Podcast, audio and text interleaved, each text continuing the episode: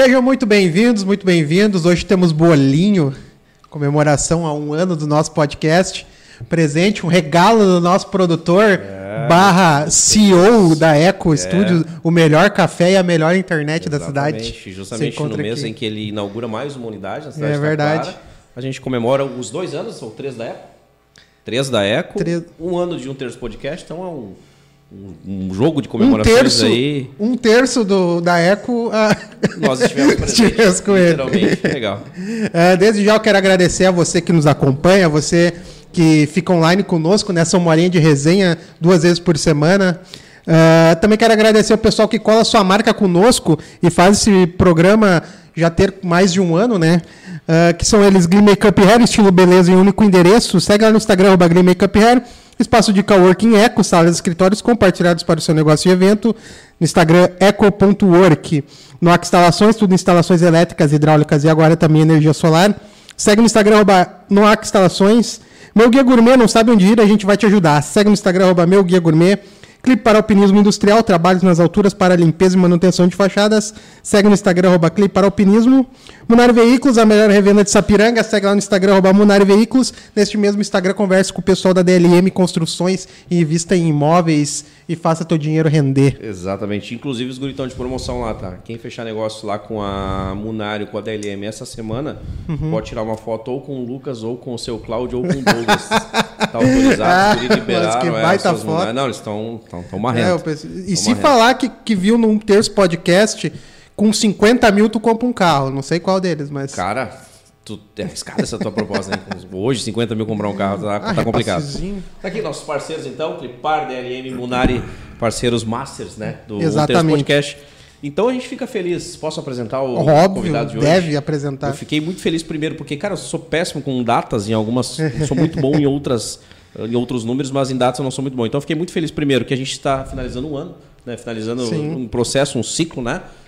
Que se construiu hoje. Até o Éder surpreendeu nós aí com esse bolinho. Realmente eu não lembrava o dia, mas ele lembrou que foi na sexta-feira. E o próximo programa, uh, ah, para quem me conhece particularmente, sou um cara extremamente religioso, de uma fé gigantesca, né?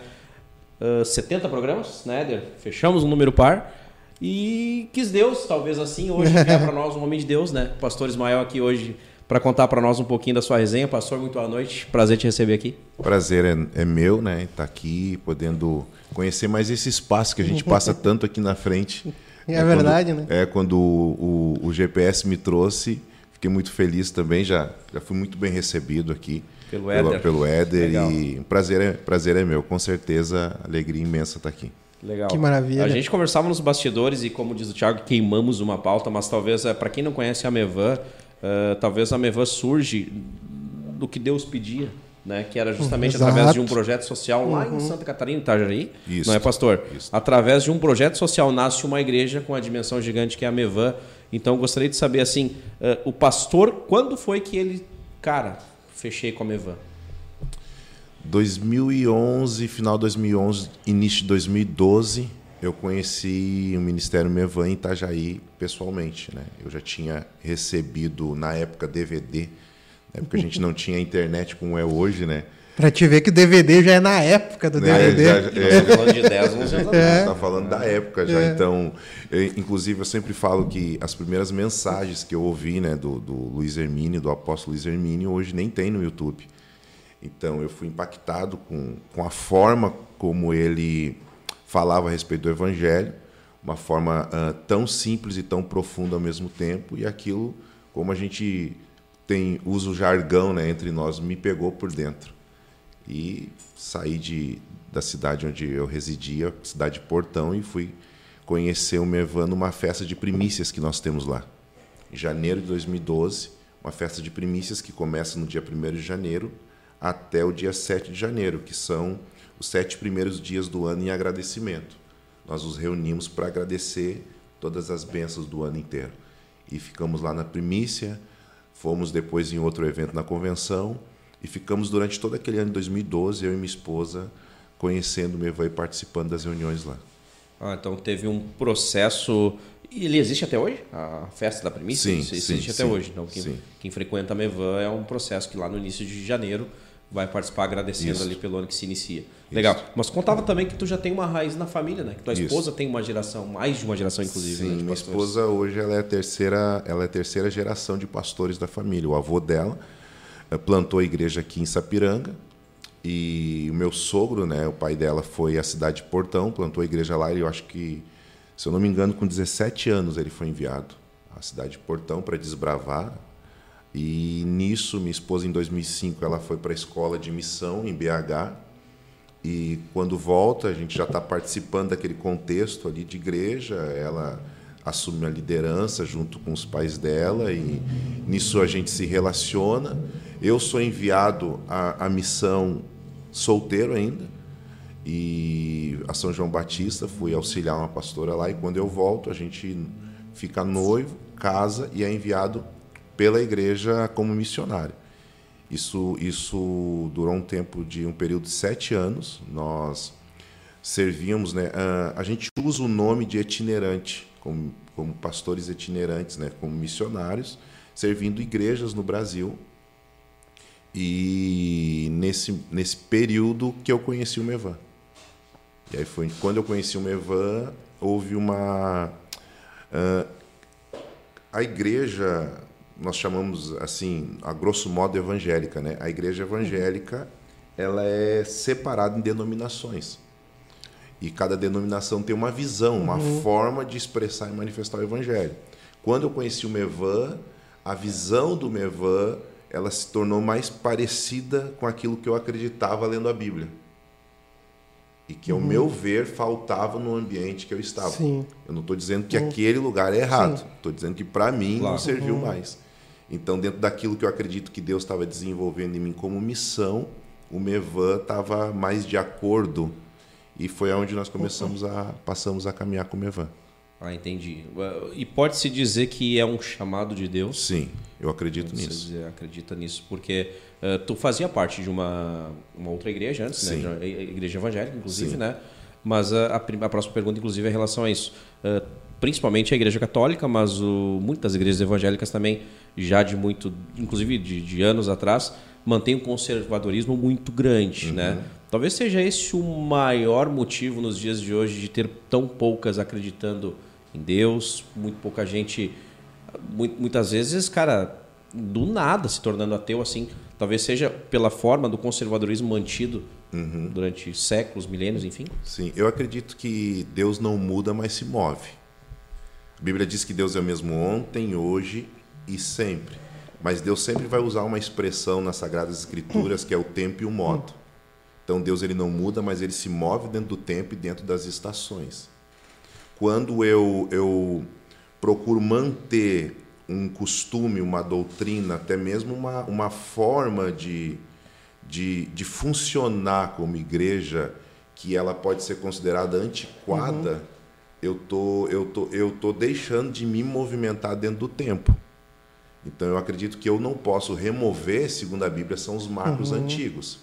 O que, que são os marcos antigos? São os princípios da palavra que eu creio que faz parte da vida de alguém que é cristão, da vida de alguém que serve e tem uma fé em Deus. Isso não pode ser removido. Mas existem alguns moldes que não influenciam nesses princípios que eles precisam ser removidos porque eles serviram por um tempo. Então Sim. a Bíblia ela se configura também dessa forma. Tem coisas nas escrituras que servem para Israel. Tem coisas nas uhum. escrituras que servem para um tempo. Tem coisas nas escrituras que nem aconteceram ainda. São coisas. É, eu tenho, eu sigo. Daqui a pouco eu vou errar o nome porque eu sou péssimo com nomes, né?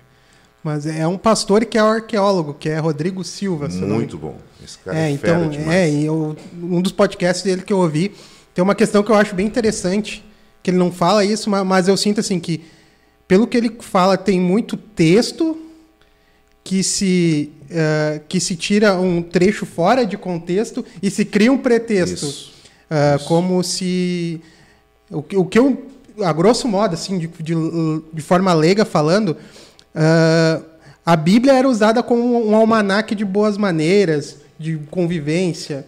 Uh, por exemplo, a cortar o cabelo e, e, tirar os pelos do corpo. Ah, tu vivia no deserto, sol forte o tempo inteiro, tu não pode tirar o pelo do teu corpo uhum. porque não vai te proteger, né? Então tem muita coisa. Eu, eu sinto que tem uma ambiguidade no entendimento de muita coisa em relação a isso. E, e que também, e daí levando em consideração o que o Reis falou, é, é o que uh, daqui a pouco separa algumas pessoas da igreja. Assim, sim, sim. É, é muita coisa que a gente usa de forma literal, né? Uhum, exato. É, então a Bíblia ela também é enigmática, né? Então tem coisas que são como códigos que eu preciso compreender e traduzir, uhum. né, para os meus dias. Então, tem muita coisa que eu faço que Deus não mandou fazer. Sim. E eu acho que o maior problema hoje uh, da religião é você condicionar a pessoa a uma obrigação de fazer aquilo que você crê. Porque eu, eu falava isso, eu estava lá no Espírito Santo, eu, eu falava isso para a igreja lá. Por que, que Deus, sendo bom, faz um jardim e coloca uma única árvore que os seus filhos não podiam desfrutar? Por que, que ele uhum. colocou algo ali que eles não podiam comer? Quando a gente pensa né, no Éden e olha aquela árvore do conhecimento do bem e do mal, a gente, a gente pensa num Deus que é bom e perfeito, que cria o homem né, e, e cria a mulher a partir do homem, coloca eles num ambiente que eles não. E, e planta algo ali que eles não podiam desfrutar. Por quê? E como eu entendo isso? Porque Deus ele não quer ser amado se eu não tiver a oportunidade de escolher não amá-lo. Se Deus uhum. não se Deus não colocasse nada ali para que para que eu pudesse decidir todos os dias amar, e Jesus vai dizer assim: vocês dizem que me amam, mas não obedecem os meus mandamentos. Então, a expressão do meu amor, ela não, a expressão do amor que eu tenho a Deus, ela não é sentimental, né? Ela é racional. Eu preciso obedecê-lo. Por que, que eu obedeço? Porque obedecendo eu trago sobre a minha vida uma medida de proteção. Que é isso que você falou agora. Sim. Por que, que algumas coisas foram dadas? Uhum. Porque eram protetivas. Então eu penso que nem, a, nem aquilo que é princípio bíblico eu posso obrigar uma pessoa a, a fazer. Eu preciso, eu preciso fazer com que ela experimente um relacionamento com Deus, com o Espírito Santo, com Cristo a partir da palavra, e ela tem uma consciência de que aquilo não é mais lícito para ela. Entende? Então, assim, nem Deus quer ser amado por obrigação. Aí está Sim, o livre-arbítrio. Exato. Deus é tão bom Precisa que nos deu o ser genuíno. É. Não, e realmente, você só sabe o que é bom porque você experimentou o mal e vice-versa. Hum. Né? É. Então, o livre-arbítrio é que te dá essa possibilidade. Senão, seria uma obrigação, um conservadorismo né, engessado. Né? Inclusive na Bíblia estaria tem, isso. Tem um texto é. de, de um homem, o nome dele é Rábia. Ele escreveu esse texto 500 anos depois de Cristo. Eu gosto muito desse texto. Ele diz assim: ele diz assim, se eu te se eu te servir por medo do inferno, lance-me no inferno. Se eu te servir porque eu quero ir para o céu, exclua-me do céu. Uhum. Se eu te servir pelo quem, por quem tu és, não esconda de mim tua face. Então, para mim, esse texto explica muito disso. Né? A motivação. Né? Então, tem, tem pessoas que elas andam debaixo de um legalismo religioso, fazendo coisas que não é de dentro para fora. Elas fazem porque elas não querem perder o, o céu, perder a salvação, porque elas temem temem sofrer consequências uhum. por não fazer aquilo. Entendeu? Sim, é bem, é bem. É o que eu comento aqui.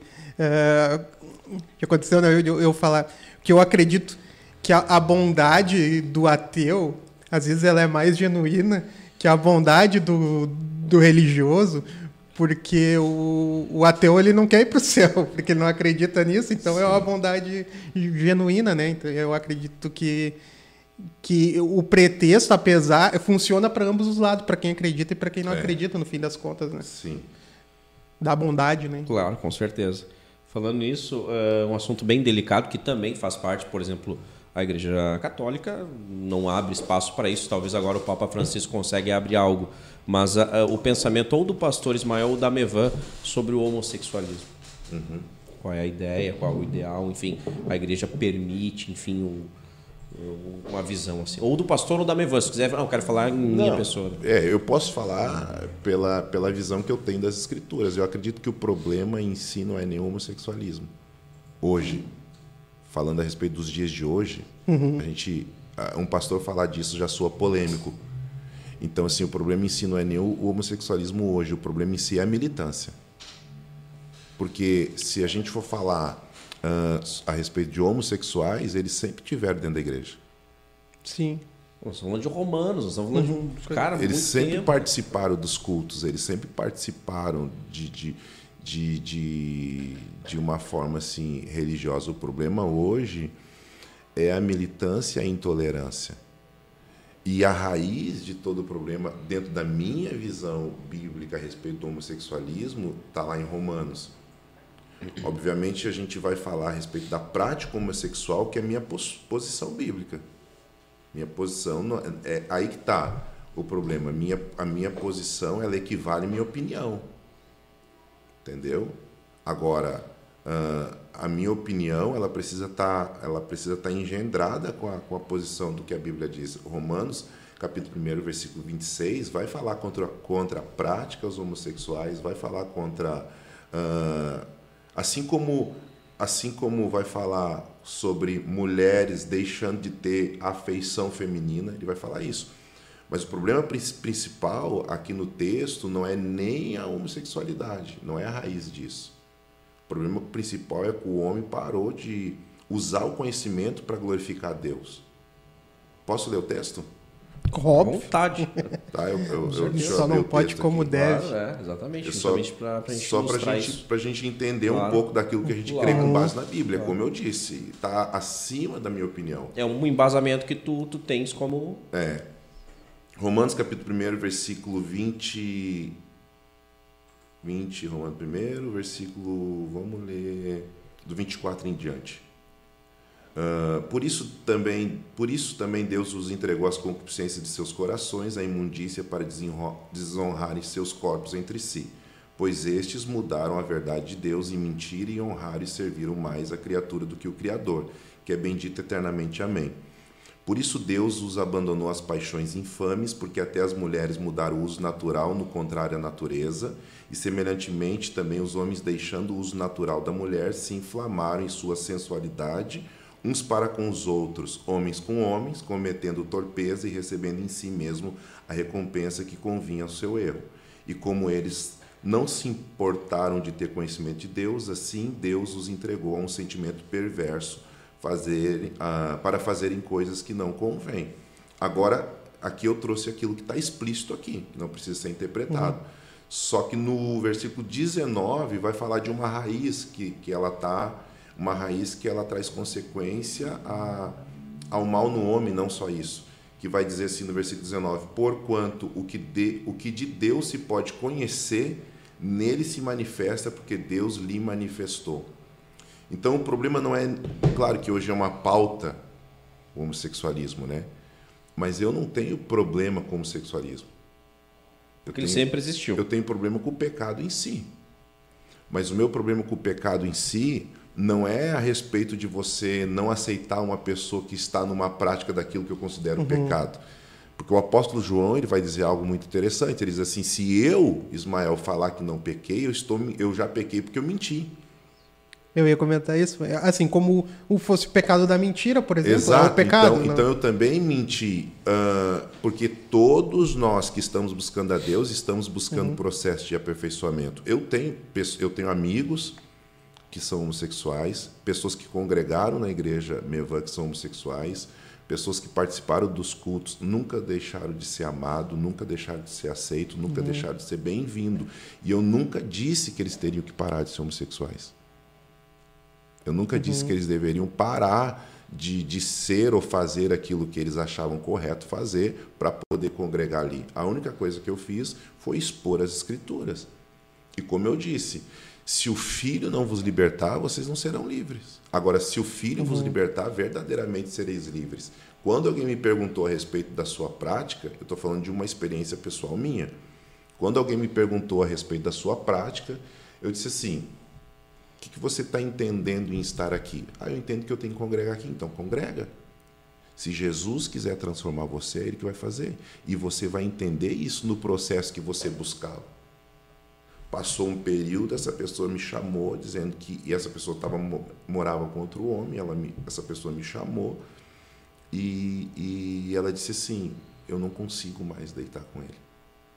Eu nunca falei que ele não poderia, eu nunca disse que ele não deveria, eu nunca insinuei e eu nunca usei a, a palavra de Deus para expor minha opinião. Simplesmente ele me disse: Eu não consigo mais deitar, eu não consigo mais ter relação, porque Deus condicionou o coração dessa pessoa a ter esse entendimento. Então, o grande problema hoje é que o homem ele deixou de buscar conhecimento para fazer a vontade de Deus. O que, que a Bíblia quer dizer com isso? Vou dar um exemplo aqui mais que talvez a gente tolera, né? Porque hoje a gente usa isso como uma pauta bem crítica, mas por exemplo, uhum. por que, que Deus ele, por que, que eu entendo nas escrituras que o sexo ele é abençoado por Deus só depois do casamento? Por que, que eu busco esse conhecimento de Deus para isso? Falando sexo entre homem e mulher, por exemplo, que é aquilo que é aceito uhum. pela igreja. Por que, que eu entendo que ele é ele, ele dentro do padrão de um, de um cristão, ele, ele é aceito depois do casamento? Porque é uma medida protetiva. Porque o Senhor instituiu o casamento? Porque é uma medida protetiva. Uhum. Porque o relacionamento íntimo e sexual, ele é um relacionamento de alma. Ele é, um, uhum. ele é um relacionamento que eu não vou dividir só o corpo com uma pessoa, mas eu estou dividindo a minha alma com ela. É comprovado pela ciência é comprovado pela ciência que parte do DNA do homem é colocado na mulher em cada relação sexual que ele tem. Então, se a mulher teve 10 parceiros, ela tem parte do DNA de 10 parceiros dentro dela. Isso aí, é, isso aí não é a Bíblia que está falando, é a ciência que está comprovando isso. Então, por que, que Deus nos deu uma lei? Toda lei tem uma medida protetiva, de segurança. Quando eu digo, não, eu não, eu não quero viver conforme o padrão que Deus escolheu para mim, eu quero viver conforme o padrão que eu escolhi para mim, eu estou dizendo que eu rejeito o conhecimento de Deus, trazendo o meu conhecimento como Senhor da minha vida. Por isso que ele vai falar: o fim disso é o homem se desconfigurar da sua natureza, porque Deus o criou assim. Se Deus criou dessa forma, Deus criou para um propósito maior. Nós temos aqui no Mevan, hoje nós temos no Mevan o pastor Emerson. O pastor Emerson, eu posso falar e usar o nome dele porque ele ministra na nossa escola e ele, e, e ele tem, uma, tem uma aula que ele fala sobre abuso. Nós temos uma escola que ela, ela, ela é a escola de sacerdócio real, que ela é só para homens, e tem a escola de Esther, que é só para mulheres é uma escola de, de restauração, de cura interior. Nós temos ali psicólogos, médicos. É uma escola que vai tratar muito a moral do homem, né? posicionar o homem ao seu lugar na sociedade. E tem uma aula que é a aula de abuso. E ele vem ministrar. E ele dá o testemunho dele. Ele foi abusado por um, por um parente próximo. E, ele, e a partir daquele abuso, obviamente, ele teve tendências uhum. homossexuais. E ele foi para a igreja muito cedo. Ele foi para a igreja muito cedo. E o testemunho dele é muito lindo, porque ele disse assim: Eu nunca conheci o mundo. Né? Até porque eu acho que só existe um mundo. Quando as pessoas dentro de igreja falam assim: Não vai para o mundo, eu vou para onde? Só existe o um mundo. Não tem outro lugar para eu ir. O, uhum. o, crente não é um ET, ele está no mundo. Então, mas a gente usa essa expressão, né? Ele conta assim: Eu nunca conheci uma festa, eu nunca conheci uh, bebida alcoólica, droga. Eu não sei nem o que é droga. Ele, ele brinca, ainda não sei se maconha cheira, se cocaína fuma. Eu não sei nada disso. Mas eu tive que me libertar da ferida que a igreja me causou. Porque por eu ter trejeitos homossexuais, como quando, quando adolescente, ele, ele nunca se relacionou com homem. Porque ele entrou para a igreja muito cedo, menino. Ele disse assim: a igreja me colocou num lugar que não deveria me colocar por causa do preconceito religioso. Rotulou. Uhum. Então, assim, quando eu digo que eu tenho uma base bíblica para pensar de uma forma, eu não estou dizendo que eu não, que eu sou preconceituoso. Entendeu? Então é por isso que eu digo, quando eu digo assim que o grande problema para mim não é o pecado no sentido do homossexualismo, mas sim a militância, é, é, a intolerância, eu falo das duas, eu falo, eu falo num, eu, isso aqui é uma, é uma estrada de duas vias. Eu falo uhum. tanto para aquele que acusa quanto aquele que defende. Entendeu? Eu falo tanto aquele que está defendendo o homossexualismo como uma prática correta, quanto aquele que está acusando. Acho que esse é o problema. Entendeu? Então, assim, o meu problema não é com a pessoa. Jamais. Como eu disse, eu tenho, eu, tenho amigos, tem pessoas uhum. que eu me relaciono. e que não se Jesus era um cara tão, eu digo assim que Jesus ele Jesus é a pessoa mais admirável na Terra, né? É, e, e, existe um, uma contrariedade a isso muito grande, porque Jesus ele era tão ele era tão perfeito que todo pecador se sentia bem perto dele. A religiosidade ela faz completamente ao contrário. Pessoa que se considera em pecado se sente mal perto de uma pessoa religiosa. Jesus não era assim. Jesus entrou na casa de Zaqueu. Jesus tomou uma mulher, pega em adultério e ela se sente bem na presença dele. Então eu preciso pensar dessa forma, entendeu? Uh, o evangelho não é acusação de outra pessoa a mim. O evangelho é quando a própria escritura me acusa a mim mesmo. As mudanças que Deus trouxe na minha vida foram as mudanças que a própria Escritura me acusaram. E eu, cara, eu estou fazendo errado. Uhum. Eu estou fazendo errado. Porque a mesma ênfase, e, e eu não estou trazendo isso no sentido de colocar no mesmo lugar, mas para trazer compreensão, a mesma ênfase que eu me relaciono e trato alguém que, que vive da mentira, do engano. Sim é a mesma ênfase que eu trato e sirvo alguém que vive na prática do homossexualismo.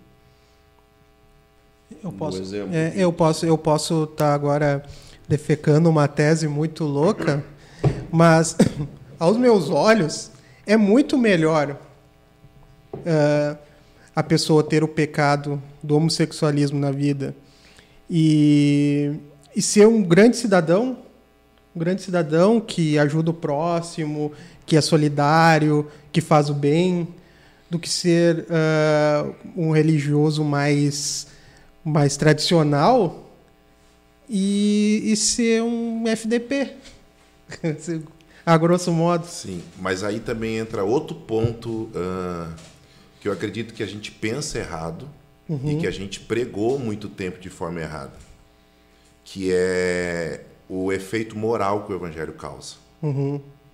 O evangelho ele tem, ele produz um efeito moral, mas ele não é moral, ele é essencial. Sim. Quando Jesus vai falar para um, quando Jesus vai confrontar um, um, dos, um dos principais da lei chamado Nicodemos, cara era um dos principais da lei. Então uhum. vamos trazer ele para o contexto de hoje. Ele era um sacerdote. Uhum. Ele era um sacerdote respeitado por toda a região. E esse cara vai até Jesus, porque agora Jesus é considerado um, um, um um sacerdote não aceito pelos fariseus, que era a religião uhum. máxima da época, e ele começa a ensinar acerca das escrituras. Ele vai querer saber quem é esse Jesus, e ele encontra Jesus de noite, porque se ele fosse visto com Jesus durante o dia, ele seria criticado pela igreja da época. Então ele vai até Jesus de noite e pergunta para Jesus o que, que ele precisa fazer para entrar para herdar o reino dos céus. Jesus não fala sobre boas maneiras. Jesus diz assim: é necessário que você se, que você nasça de novo. Então o evangelho é essencial.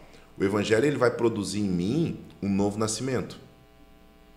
Porque a minha bondade não soma no reino de Deus. O que soma no reino de Deus é a transformação que o evangelho causa dentro de mim, de dentro para fora. Aí é outro assunto que levaria muito tempo. Mas a palavra de Deus diz que o pecado entrou no mundo. O mundo não foi feito da forma uhum. que está. O mundo não foi criado dessa Sim. forma. O mundo está porque o governo do pecado. Vamos pensar o pecado de duas formas. O pecado como, como um, o pecado como a personificação de alguém que governa o homem e o pecado como uma prática.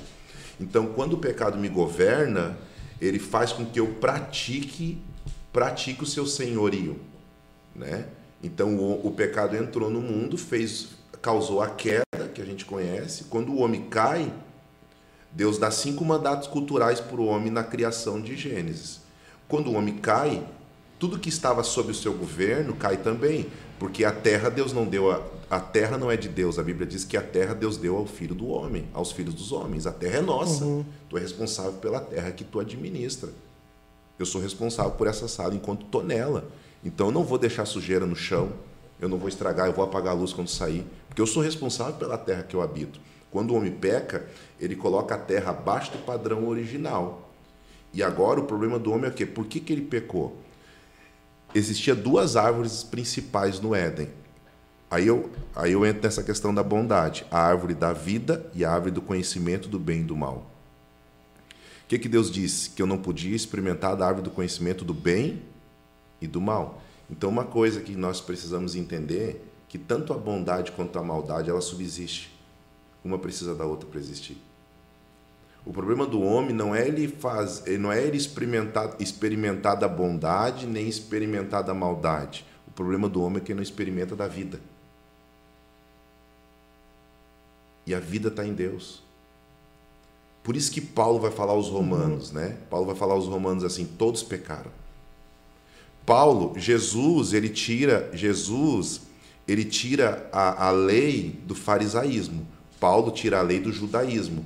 Então, quando Paulo, que, que, que é o apóstolo que trouxe o evangelho para nós, porque se dependesse de Pedro ficava só em Jerusalém, só para os judeus, uhum. ele tem uma briga ali, porque os judeus se acham melhor que os gentios. Quem são gentios? Nós.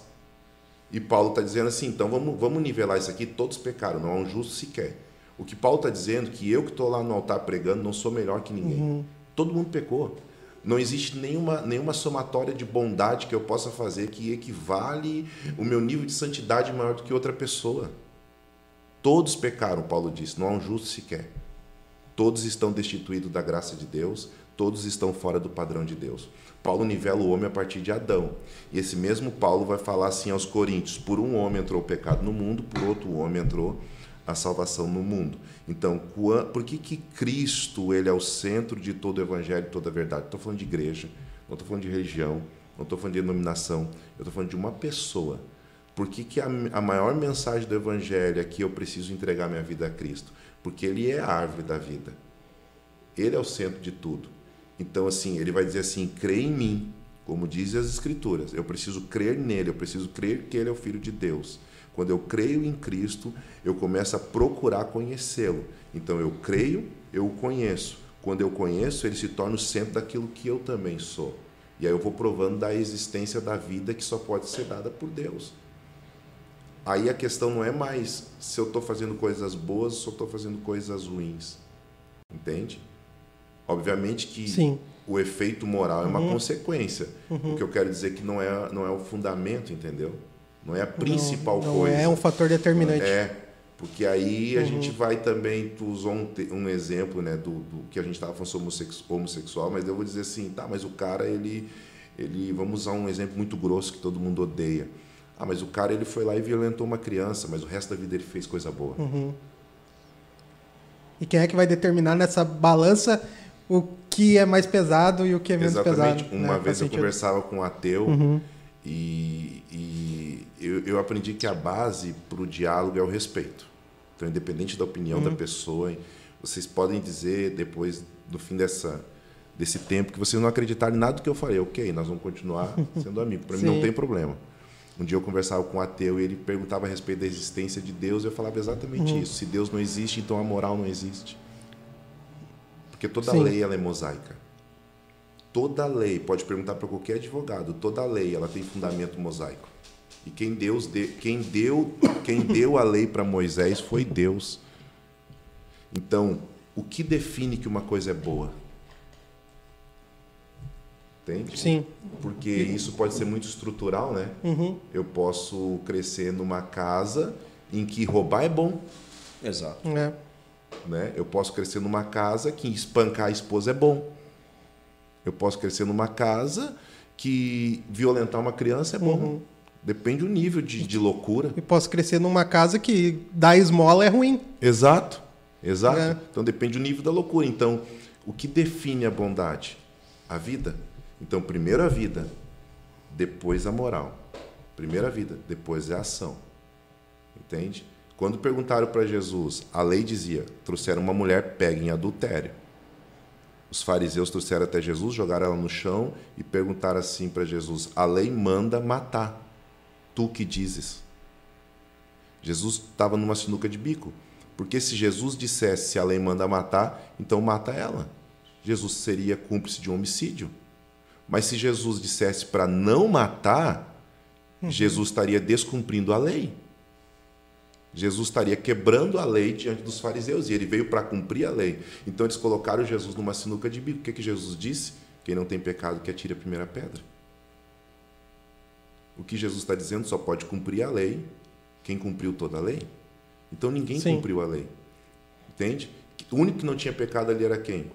Jesus. Por isso que Jesus depois disse para essa mulher adúltera: Eu também não te condeno, porque eu sou o único que posso te condenar. Então Jesus, podendo condenar, decidiu não condenar. Entende? Então é, é eu acredito muito nisso. É um esclarecimento fantástico. Nossa! É. Que aula! E, e não, e quando a gente fala uma aula assim, ô Ismael, é porque tu. É, não tem outra palavra que defina é o enviado de Deus. Porque tu não te preparou para fazer isso. Parece que é algo Sim. que é natural, né? Tu tem uma Sim. destreza para conseguir. Não, e é muito didático, né? Exatamente, porque tu, cara, eu sou católico, uhum. sou católico, uh, uh, embora tenha divergências com algumas coisas, e uma delas é o conservadorismo. Tu entra na igreja, tu pega o folhetinho, tu vai seguir exatamente o que está ali, tu vai levantar, bater palma, é um, enfim, é, não vou dizer que eu sou contra isso, porque estaria fora de mim, uhum. mas é, é um conservadorismo que de certa forma até cala muitos católicos, retira muitos católicos dentro da religião os números dizem isso, né, recentemente. Uhum. E aí tu vê uma igreja como a Mevan, tu vê o, muitas igrejas né, que trazem a juventude para si, um esclarecimento amplo assim. Então vou te deixar duas perguntinhas fáceis agora. Uh, a pandemia. Nunca é fácil.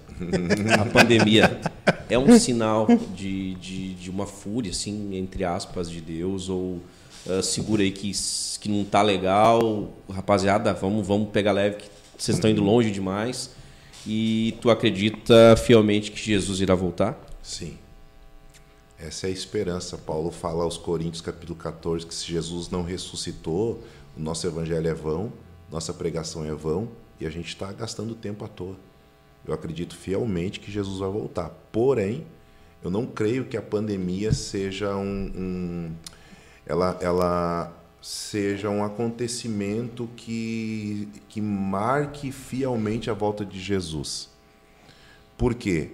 Porque a volta de Jesus ela é, um, ela é um complexo de muitos acontecimentos e não de acontecimentos isolados.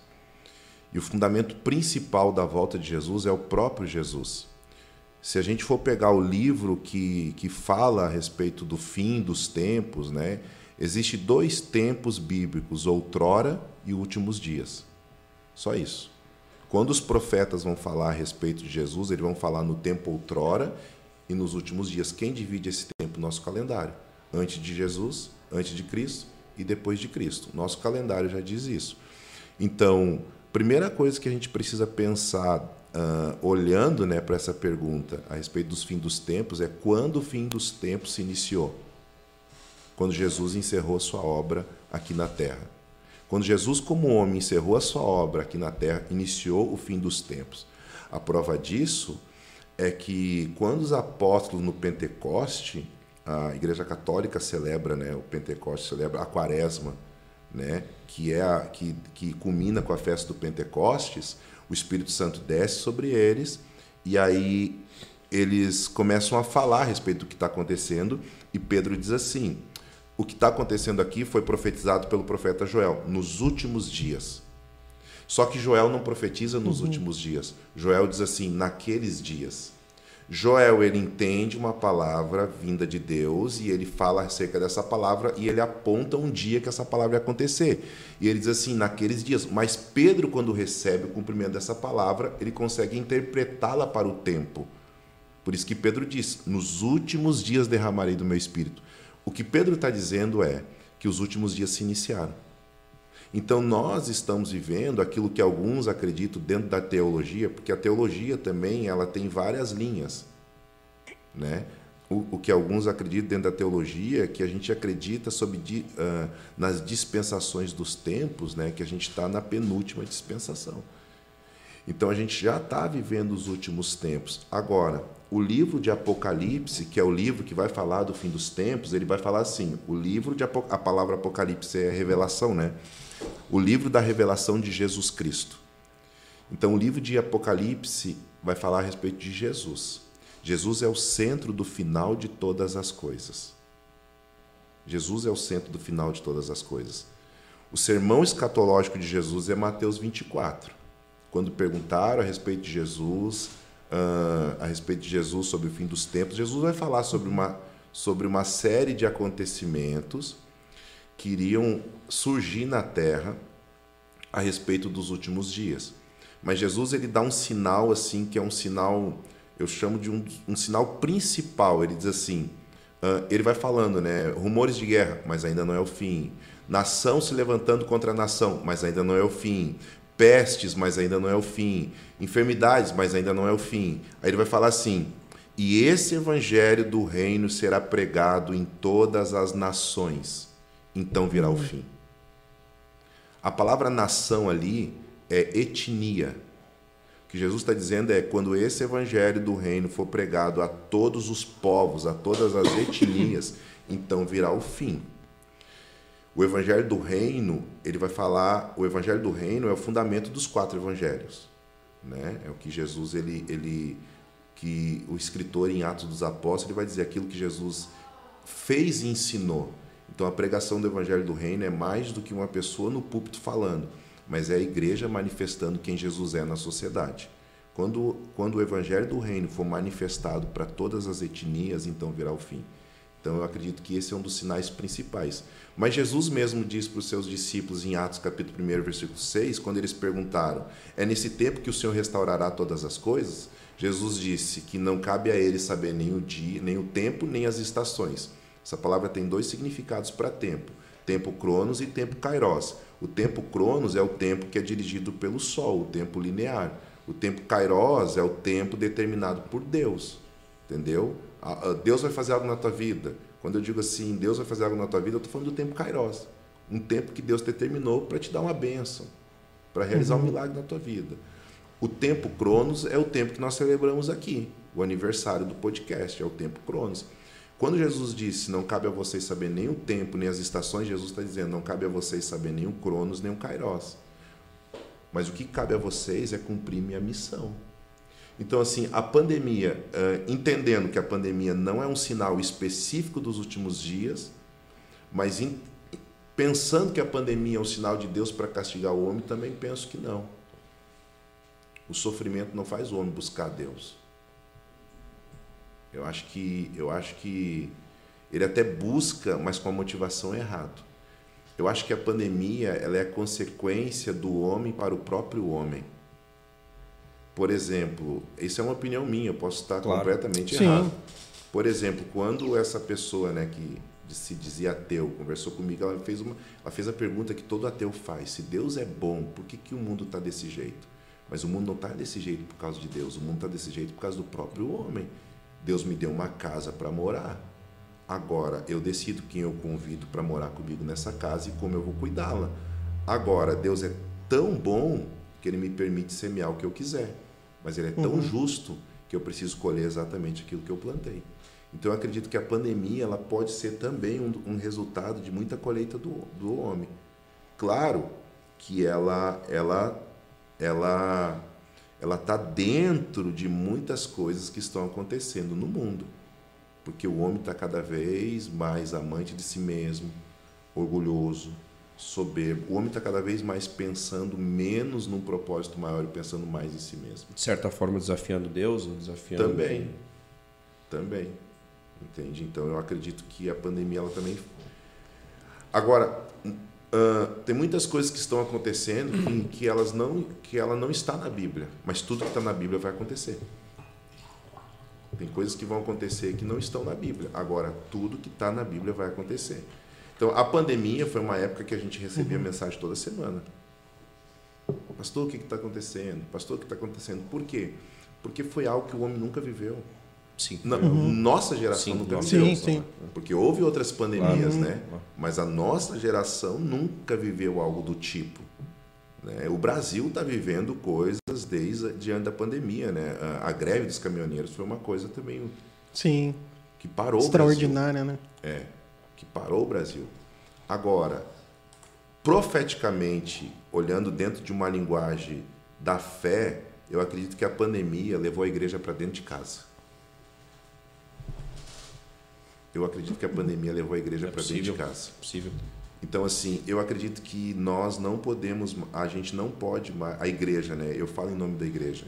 Eu acredito que nós estamos vivendo dias que a igreja não vai mais, uh, a igreja vai se responsabilizar por aquilo que ela prega. Eu, eu falava isso esse final de semana. Nós não podemos mais brincar de ser igreja. Porque a gente uhum. precisa ser levado a sério. Porque eu sou condenado dos, dos. Eu sou, os erros que eu sou condenado são os erros que eu cometo, na maioria. Então, assim, eu acredito que a pandemia me levou para ser de verdade aquilo que muitas vezes eu fingia ser no templo. Porque agora, agora a pandemia, ela, ela, ela me obrigou a ser igreja dentro de casa, porque a igreja ficou fechada. Tudo uhum. fechou. E como que eu congrego agora? Se, a, se o congregar é a vida do crente, se o congregar é a vida daquele que professa a fé, agora eu, eu preciso trazer essa realidade de congregar em volta de Cristo dentro de casa. Porque a igreja fechou, a organização fechou, mas o organismo ninguém acaba. A igreja ela tá sempre, a igreja ela caminha nessas duas dinâmicas, como organização e como organismo vivo. Como, como organização nós temos um, C, um CNPJ. Como organização nós precisamos uh, responder à sociedade. Como organização existe leis da sociedade que a gente precisa ser sujeito. Agora como organismo somos o corpo de Cristo, o corpo o corpo invisível de Cristo. Então, quando tu diz assim, eu sou católico, eu creio em Deus, tu está dizendo que nós comungamos da mesma fé, então somos irmãos em Cristo, fazemos parte da mesma família. Como organismo, somos parte da mesma família. Agora, como organização, estamos em ambientes e esferas diferentes. Agora, quando a pandemia fechou isso, ela fechou as diferenças que nos separavam. Porque o que nos separa não é a diferença. O que nos separa não é aquilo que a gente discorda nas escrituras. O que nos separa é o nosso orgulho. Sempre o que vai nos separar é o nosso orgulho de não aceitar a diferença do outro. Agora a pandemia ela fez isso, a pandemia ela me impediu de acessar o meu lugar de segurança que é a igreja. E agora eu precisei uhum. ser de verdade dentro de casa. E agora, que resposta eu vou dar para minha família? Nós fizemos lives por 44 dias consecutivos. Todos os dias, 44 dias. Toda semana. Toda semana. Porque uhum. a igreja aqui, aqui no Rio Grande do Sul ela ficou 44 dias, eu acho, fechada, assim, direto, né? Uhum. O decreto do governador. Só que qual foi a realidade nossa do Mevan? Nós alcançamos um público maior claro. Sim. do que se tivéssemos na congregação. Sim. Ficou mais fácil uh, naquela casa uhum. onde tinha um uma pessoa, um membro, daqui a pouco tinha mais duas, três, quatro pessoas eu, né, da família, enfim. Não, é. Eu não acredito que ficou mais. Nós, a gente trabalhou mais. Assim, para quem gerou, é, né? Para quem ficou mais, em casa, é, se acomodou um pouco mais. trabalhar mais. Para mim foi algo novo, porque eu não nasci na internet, né? Eu não sou da geração que nasceu Sim. na internet, né? Eu estou aprendendo a usar as coisas agora, porque o pessoal, o Rodrigo aí, o pessoal da mídia, fica, pastor, tem que gravar vídeo, pastor, tem que fazer. Quem não está no Instagram não existe. Então, porque eu mesmo, particularmente, não uhum. sou. Eu, eu sou de outra geração. Então, para mim, ficar na frente de uma câmera falando foi, foi desafiador. É, tu... E hoje está sendo? Não, hoje eu tá, já, já é. dominou, né? Já acostumei um pouco. Não, e tu vê, cara, porque é uma pessoa que normalmente está ali para diante de 300 pessoas é. falando. Então Sim. é muito mais fácil do que atrás de uma câmera onde estava praticamente Sim. sozinho, porque, só com uma ou duas pessoas claro, fazendo ali. Porque uh, a mensagem ela tem essa, carrega essa emoção, né? Então a resposta que a igreja dá, ela te, ela, ela te, te, te conduz no, é, por aqui, entendeu? Então assim, mas, mas a gente conseguiu porque a pergunta que eu fiz assim, eu, eu costumo dizer que eu não consigo fazer nada sem propósito. Eu aprendi que eu preciso ter, eu, eu aprendi que eu não posso funcionar, porque o ser humano ele, ele cai no ativismo muito fácil, né? Então uhum. é muito uhum. fácil tu fazer é isso aqui. No dia que isso aqui perdeu o propósito para vocês, perdeu o sentido. Sim. Né? Então eu sou assim. Uhum. Então quando eu fui para a live, eu vi todos os amigos fazendo live, né? Eu fiz uma live com o Padre Marcos de Campo Bom, foi fantástico. E aí eu vi todo mundo pregando, eu, e aí eu, eu conversando com a minha esposa, ela é, em casa assim, amor, eu não quero fazer só por fazer. Se eu tiver aqui na frente de uma câmera só por ir, eu não vou. Não vou, uhum. porque hoje a gente já está tá alcançando as pessoas que congregam no Mevan. Tem grupo, tem mensagem, a gente tem muito atendimento. Nós, nós trabalhamos muito com atendimentos, né? Então, uhum. a gente consegue trabalhar nessa, na, no discipulado, a gente trabalha muito com o discipulado. Mas eu quero entender o que, que é para nós fazer. E aí Deus nos deu uma direção de fazer uma live que a gente chamou de Tudo Começa em Casa. Foi uma live específica para família. Pô, literalmente, né? Sim. Isso, para casais. Que baita título. E a gente fazia na sala da nossa casa. Literalmente. A gente saiu da igreja, montamos ali na sala da nossa casa e nós falamos da nossa vida, eu e minha esposa. Porque foi uma live direcionada para casais. E a gente não sabia desses dados. Mas nos trouxeram um dado depois que, que o período da pandemia houve um índice de o índice de divórcio cresceu muito. Sim, sim, é um fato. Uhum. Cresceu muito porque o que acontecia? O cara que ficava o dia inteiro fora agora ele está dentro de casa no home office. Então começa a surgir problemas sim. que antes ele não tinha. E muitas pessoas começaram a nos chamar, porque começaram a, começaram a trabalhar conflitos. A gente trabalha hoje com uma ferramenta fantástica para casais, para famílias. Né? Nós temos hoje o, o curso Casados para Sempre, nós temos a escola, as escolas de discipulado, trabalhamos com aconselhamentos. Então, o que acontece? Para cada semana nós, tínhamos, nós, nós trazíamos um tema: aliança, acordo, perdão, e uhum. dentro do, da exposição bíblica, a gente também trazia a nossa vida. Que fazia parte de Porque tudo. Porque toda Sim. live que eu comecei, eu, eu começava dizendo assim: a gente não está aqui com a intenção de parecer ser perfeito para ninguém. Nós somos cheios de defeitos. E a gente vai expor os nossos defeitos, nossas fraquezas, porque talvez vai comunicar alguém aqui. Então, uma das coisas que eu acredito que, que é muito importante para quem também está à frente do ministério é mostrar a sua humanidade. Claro. Né? Jesus ele mostrou a humanidade dele. Então, com isso, eu falava: ó, nós tivemos problema com perdão. Existe, nós passamos por situações que nós tivemos dificuldade de perdoar um outro, mas o que nós, o que, o que nós, o que, que a gente fez para encontrar o caminho do perdão? E com isso a gente começou a ferramentar as casas. Tanto que hoje, depois da pandemia, nós, nós a gente faz ali na igreja agora a reunião de casais e o uhum. tema é Tudo Começa em Casa. Nós montamos a sala da nossa casa ali no altar. E, Literalmente, fizeram Sim. um cenário. E a gente, e aí a gente conversa e abre para pergunta e sexualidade, uhum. perdão, filhos, uhum. família, enfim, tudo que a gente consegue. É, esse, uhum. essa forma Sim, de levar é, uma e buscar e buscar esse né? essa autoridade para no bom sentido, é claro, para que as pessoas tenham essa confiança e esse discernimento que podem abrir essas situações para evoluir como casal, né? É bastante interessante. Sim, sim. E, e, a pandemia aconteceu algo interessante também, porque antes, um ano antes da pandemia, uh, o pastor Luiz Hermínio esteve aqui no evento. Uhum. Aqui, Luiz Hermínio é o, apó o, apóstolo, apóstolo criador do, Isso aí, ele é, ele é o pastor, o apóstolo de Itajaí, né? E ele teve aqui num evento aqui na igreja e ele, ele nos entregou uma palavra profética que quando todos falar, a palavra foi exatamente isso, quando todos falarem em crise, vocês vão abrir os seus celeiros.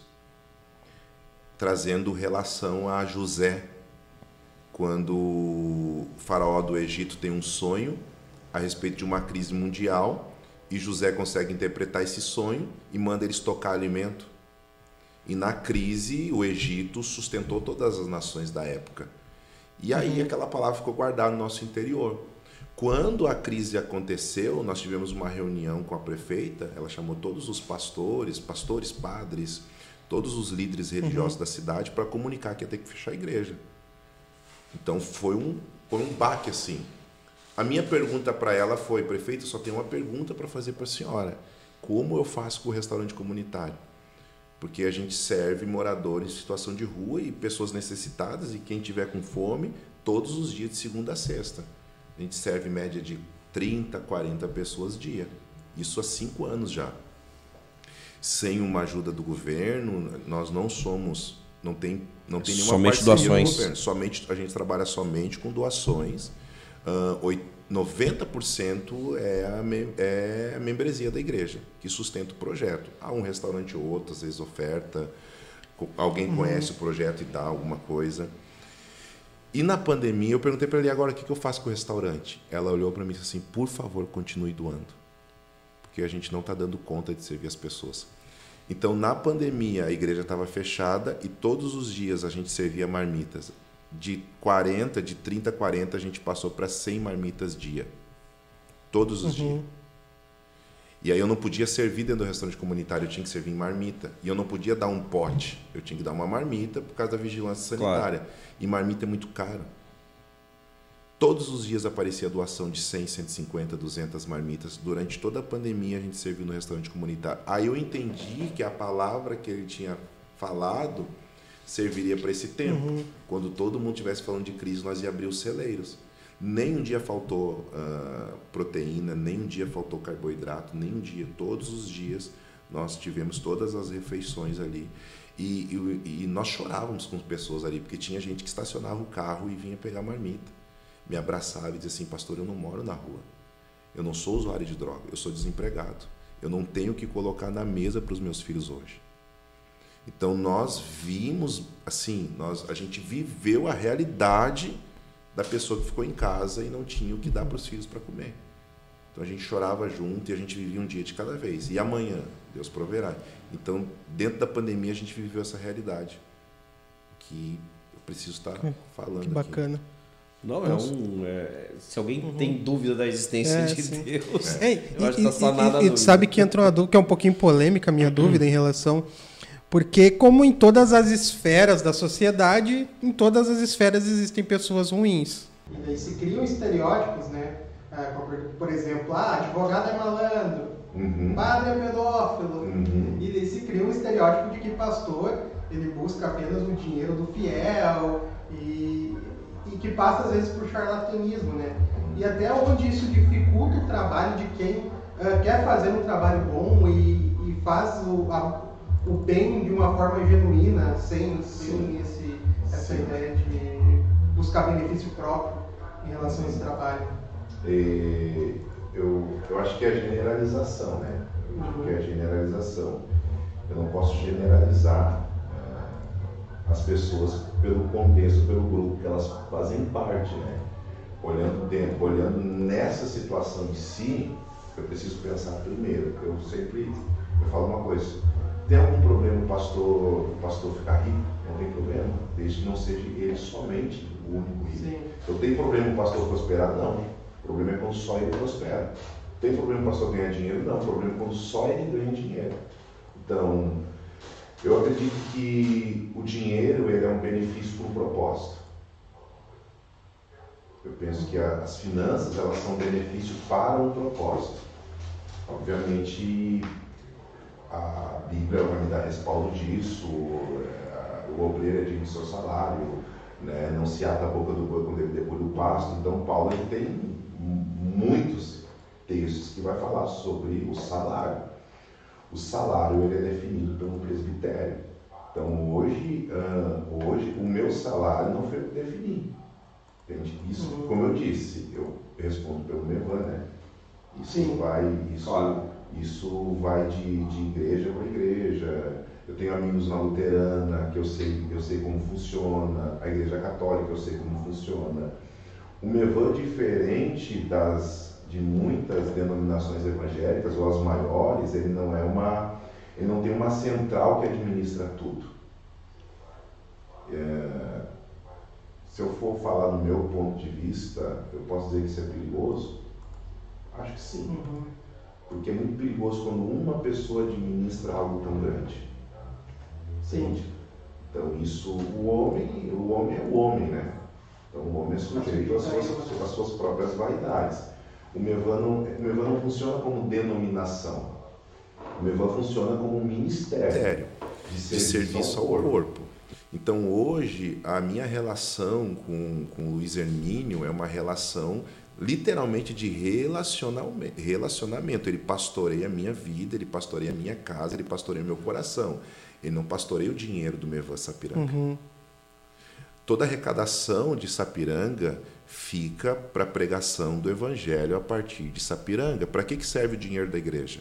Para a pregação uhum. do Evangelho. E como é feita essa pregação do Evangelho? Através dos fundamentos de doutrina da palavra de Deus naquilo que a gente entende. Atos capítulo 2, versículo 42 vai dizer isso.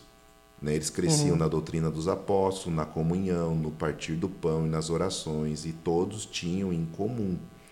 O que eu preciso entender, hoje eu tenho um salário, existem pessoas que são integrais ali na igreja, que, que elas têm um salário, Sim, elas têm ajuda de custo. Viver, né? né? Então hoje a gente tem, tem pessoas que, num contexto espiritual, a gente não usa essa palavra, mas num contexto, uh, para que todos entendam, hoje tem voluntários, né?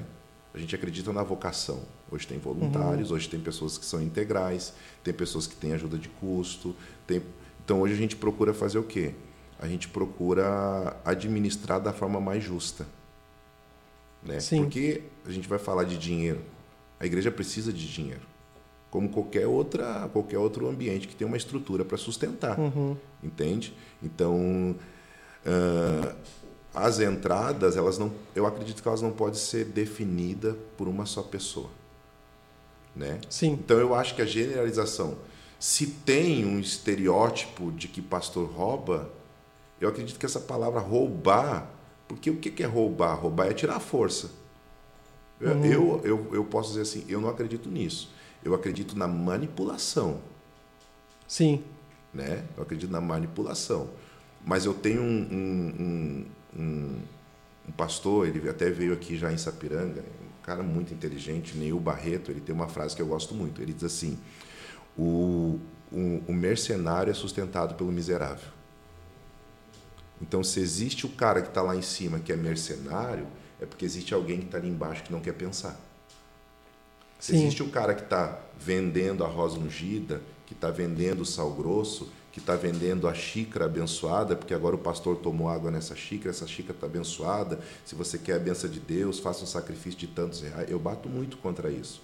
Uhum. Mas se uhum. tem alguém que compra isso, é porque ele, ele tem uma mentalidade miserável também. Ele não conhece Sim. Deus. Ele nunca teve um relacionamento com Deus. Então nunca, eu sempre digo, eu sempre eu creio, eu creio no, nos princípios bíblicos do dinheiro, mas primeiro eu preciso cumprir. Então se eu falo de dízimo, eu preciso ser o primeiro a dizimar. Se eu falo uhum. de oferta, eu preciso ser o primeiro a ofertar. Se eu falo de, de, de, de tudo que é relacionado às finanças, eu tenho que ser o primeiro a fazer. Nós, nós abrimos agora ali, uh, nós alugamos um espaço para pro, os projetos sociais da igreja e teve um investimento que não foi, não terminamos ainda, fora aluguel e fora a calção, a gente já teve um investimento de mais de 40 mil ali em reforma. Tem uma cozinha lá para fazer Tem uma cozinha. tem uma que fazer uma cozinha para poder fazer tem, esse... Nós montamos uma cozinha, tivemos que reformar o banheiro, agora a gente está reform... agora a gente está fazendo os móveis para a sala de para a sala dos atendimentos, a gente tem uhum. um espaço, teve que comprar as divisórias, então teve que pagar a questão de alvará, CNP, todas essas Sim. coisas aí. Então, tá.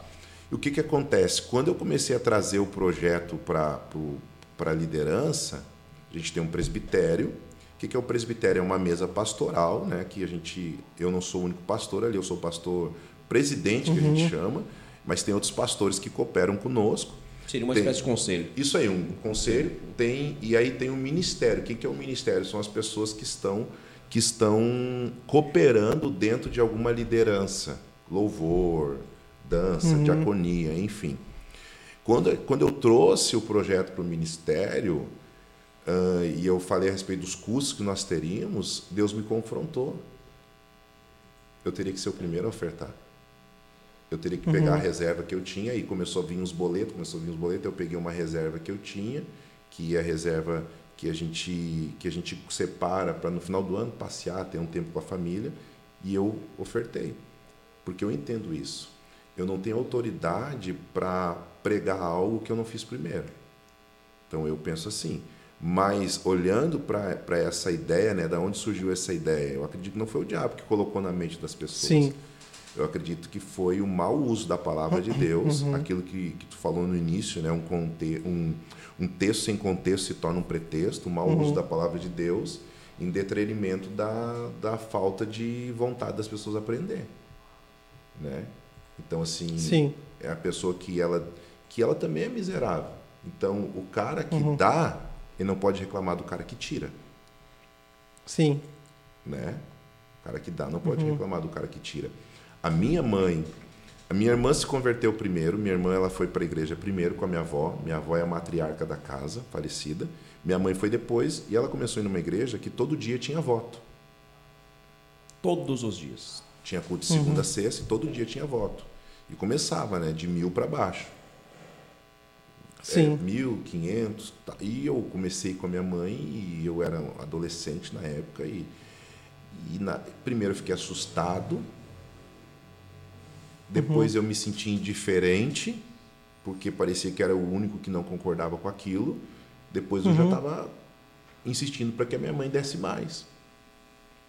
Mas isso trouxe uma grande complicação dentro da minha casa, porque meu pai não participava ainda, ele começou a ver minha mãe. E, os, e aí os caras falavam abertamente, né? Abertamente, vende a geladeira, vende a televisão, vende, uhum. vende, vende, vende, vende, vende, vende, vende. Mas isso é um escândalo da fé, obviamente, mas quem sustenta isso? Né? Porque se ninguém fizesse, também isso Sim. seria sustentado. Uhum. Né? Então eu acho que tem as duas partes, né? Mas eu gosto de esclarecer as escrituras. Eu sempre digo algo assim: se você tem dúvida de, daquilo que está sendo pregado, vamos conversar depois, vamos sentar, vamos tentar trazer o esclarecimento disso, porque a estrutura ela precisa, a organização ela precisa dos fiéis, ela precisa uhum. das entradas e quanto maior é o propósito, maior é a necessidade da finança. Então eu penso que o, que o dinheiro não pode ser o fim. Ela uhum. tem que ser uhum. só um meio. Sim. Né? Tem que ser só um meio. Então, hoje eu tenho uma vida, hoje eu tenho um salário, minha esposa tem um uhum. salário, nós temos, nós temos projetos. Uh, outra coisa que o Mevan não faz, o Mevan não traz ninguém na igreja que cobra. Uhum. Sim. Eu vou trazer um cantor aqui, uhum. o cantor cobra 20 mil para vir, o Mevan não traz. O Mevan não traz. Por quê? porque a oferta tem que ser voluntária. Toda pessoa que vem aqui, nós separamos uma oferta de honra a essa pessoa pelo serviço dela, uhum. pelo trabalho dela. Se vem um médico ali dar uma palestra na escola, por exemplo, tem uma pauta da escola que é a saúde da mulher. Vem um ginecologista dar uma pauta. Obviamente a gente sempre convida amigos. O camarada uhum. vem, a gente separa uma oferta de honra para ele, a gente separa um presente para ele. Uhum. O cara não precisa disso. Mas por que, que a gente faz? porque é uma forma da gente demonstrar gratidão por ele ter oferecido o tempo dele, o conhecimento dele para repartir conosco. Entende? Então, o Mevan não faz nenhum evento ali com bilheteria. Uhum. Vocês nunca vão ver um evento com bilheteria. Sim. O que, que o Mevan cobra hoje? O que, que uhum. o Mevan cobra hoje? O Mevan cobra evento que vai ter uma despesa de alimentação, de hospedagem então, dentro da escola tem despesa de, de, A despesa de inscrição da escola, por exemplo, ela é uma despesa do material que a pessoa vai usufruir, né? que é, ela ganha uma, uma, um caderno, uma garrafa personalizada, caneta, um bloco de anotação, ela ganha uma camiseta, então ela vai desfrutar disso. Tem o retiro, que é três dias num sítio, então tem o uhum. valor lá do sítio, e tem a formatura Uhum. A formatura que é toda a estrutura de decoração da igreja para essa pessoa depois tirar uma foto, de, porque a gente também aprendeu a fazer as coisas no nível de excelência. Então, assim, tudo que o tudo que todo evento que o Mevan uh, fizer, ele vai fazer com custo daquilo que a pessoa que vai ser benefício mesmo da pessoa, mas não vai Sim. ter não vai ter nada de só tu tem que uhum. dar essa oferta. E ninguém que está ali vai ser obrigado a dar nenhuma oferta. A pessoa está ali se ela, se ela quiser dar, se ela não quiser, só que tem uma cadeira que tem que ser paga, uma luz que tem que ser paga. Então a gente trabalha. E uhum. as pessoas que estão cooperando ali, que também precisam de um recurso para poder se focar integralmente a isso. Então hoje eu sou integral. Né? Hoje Sim. eu sou integral, minha casa é integral, a gente tem um salário, que não é um salário que eu digo, ó, eu quero ganhar isso. Também. É definido. Uhum. Eu digo, e, e, tem outra coisa também que a gente trabalha, né? Agora me defendendo um pouco, né? Sim. Que a gente trabalha muito ali no, no Mevan, que é a prestação de conta. Por exemplo, nós tivemos o, um exemplo, nós tivemos um evento, nós tivemos três anos seguidos um evento, que foi um evento que marcou muito, que foi o Jesus que Nasce nas Ruas, que foi um uhum. evento de Natal. Nós fizemos uma ceia de Natal para moradores em situação de rua. Nós fizemos o, em Novo Hamburgo uma ceia de Natal para moradores em situação de rua e foi incrível, porque eu desconheço. Foi a única vez que eu vi a Igreja Católica se unir com a Igreja, com a igreja Luterana para fazer um evento junto. Hum. Nós conseguimos Bacana. unir a Igreja Católica lá do centro de Novo Hamburgo com a Igreja Luterana de um, de um casal de amigos nossos, pessoas assim, ricas assim. E aí nós fizemos o culto na frente do shopping, Como era o evento? Nós buscávamos os moradores em situação de rua em Novo Hamburgo, até porque Sapiranga não tem muita gente em situação de rua.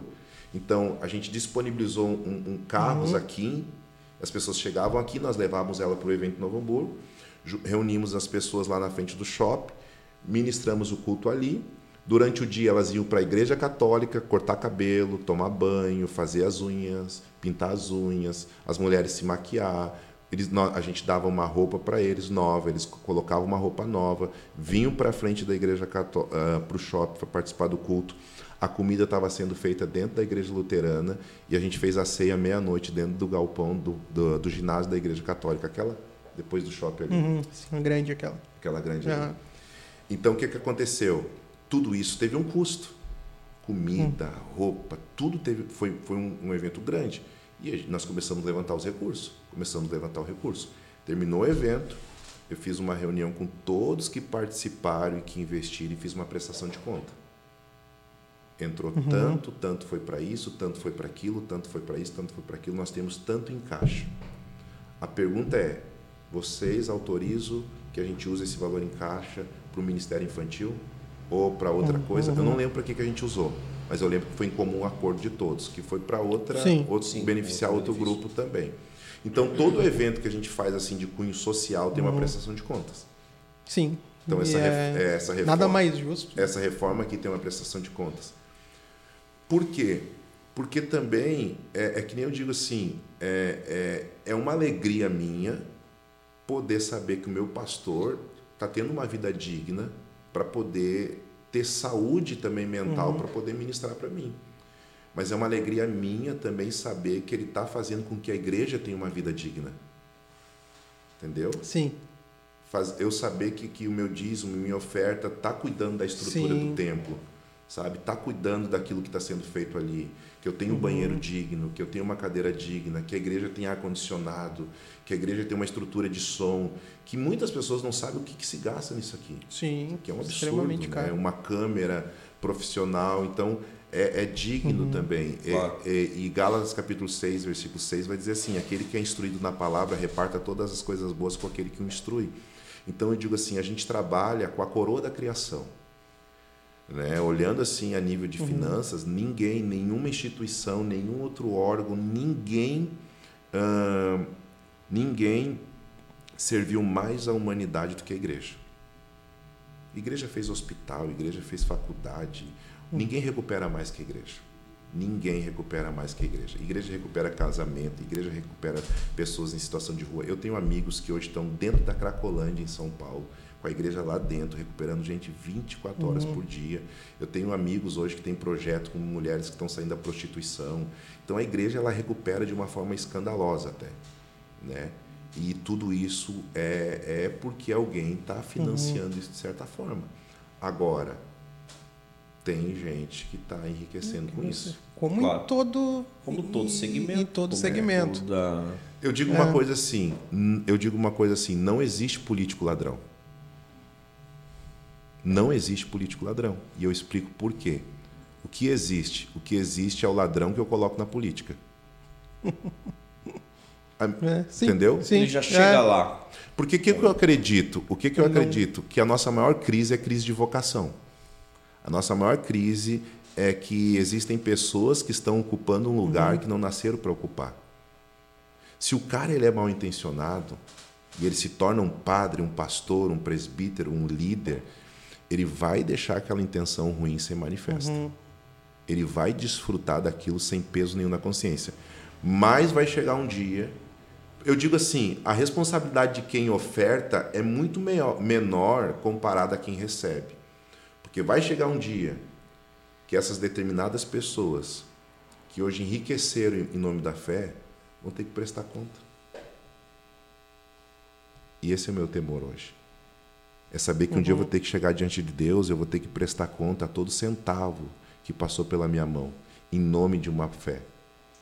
Então vai chegar uhum. um dia que, que vai ter que ser prestado conta. Eu acredito nisso. Aí entra a minha próxima pergunta. Eu queria que o senhor definisse vida eterna.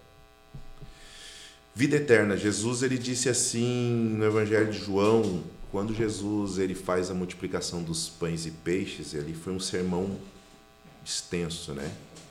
Jesus começa a pregar, anoitece, amanhece o dia, ele prega de novo, anoitece, amanhece o dia. Tem gente que fica bravo que eu prego, às vezes, passo de duas horas falando. Jesus pregou quase três dias. e, aí, e aí Jesus ele diz assim para os discípulos, né? A multidão está com fome, aonde nós vamos conseguir pães para que todos se alimentem? E a Bíblia vai dizer assim, ele disse isso sabendo o que iria fazer. Aí vem André, com um menino e disse assim: Aqui eu tenho um menino que tem cinco pães e dois peixinhos, mas o que é isso para tantos? Então André, André era o contador do grupo, né? Ele fez um cálculo: cinco pães e dois peixinhos, cinco mil homens, fora mulheres e crianças. Sempre eram homens que eram contados. Então a Bíblia registra a multidão de homens, mas com mulheres e crianças, os teólogos dizem que tinha mais ou menos 20 mil pessoas ali. Jesus agradece, reparte os pães e ali houve a multiplicação, né? Eles comem de cinco pães e dois peixinhos que foram multiplicados e ainda sobrou doze cestos de pães. Eles comeram à vontade. Depois daquela comida, Jesus começa a falar: Quem não comer da minha carne, não beber do meu sangue, não terá vida eterna. E ele começa a falar sobre a eternidade. E Jesus diz assim: Quem crê em mim tem a vida eterna. Quem crê em mim tem a vida eterna. Então, eu digo que o homem ele foi criado para ser eterno. O homem ele foi criado para ser eterno. Uh, a eternidade ela é a realidade daqueles que estão em Cristo Jesus. Então, assim, a, essa é a maior pergunta da humanidade a respeito do que vai acontecer após a morte. A gente tem as, a base bíblica para definir isso, né? Aqueles que dormem no Senhor, aqueles uhum. que creem em Deus, que estão mortos, dormem no Senhor a gente fala sobre a ressurreição de mortos e, e aí é outra coisa, mas a respeito da eternidade. Então, quando eu creio em Cristo Jesus, o meu espírito, que é parte daquilo que eu sou, já é eterno. Porque ele já está em comunhão com a eternidade. Então, uh, dentro, do, da, dentro do nosso conceito de fé, nós cremos que o ser humano ele é composto por três coisas. Ele é um, é um ser tricotômico: espírito, alma e corpo. O que é a nossa alma? A nossa alma é tudo é o nosso sentimento, os nossos desejos, a nossa psique, isso é a nossa alma. A nossa alma é tudo aquilo que a gente sente, é tudo aquilo que a gente deseja, uhum. É tudo aquilo que a gente entende. O nosso espírito é a parte que tem comunhão com Deus. O nosso corpo é aquilo que a gente está vendo. Paulo vai dizer que o nosso corpo se desgasta, mas a tua misericórdia se renova a cada manhã. Então, o meu espírito ele está se renovando a cada manhã. Uh, o Evangelho é o fundamento de Deus no meu espírito. Quando o meu espírito é fundamentado por essa realidade que é a eternidade, ela vai transferindo essa realidade para minha alma e vai transferindo essa realidade para o meu corpo. Qual é a missão da pregação do Evangelho? O aperfeiçoamento dos santos, a edificação da igreja. Efésios capítulo 4 vai falar sobre isso. Então, enquanto eu estou pregando a palavra de Deus, a gente está sendo aperfeiçoado por ela. Aperfeiçoado como? Espírito, alma e corpo. Até que, Efésios vai dizer, cheguemos à estatura do varão perfeito, que é o Cristo Jesus. O que é a estatura do varão perfeito? Jesus ressuscita e fica 40 dias andando na terra com os discípulos. Ele não era um espírito. Ele era um homem. Jesus ressuscita como um homem, ele não ressuscita como um espírito. Só que ali ele era um homem num corpo glorificado. Então, como eu falei, não lembro quando que eu falei aqui, mas o pecado ele fez com que o homem vivesse abaixo do padrão.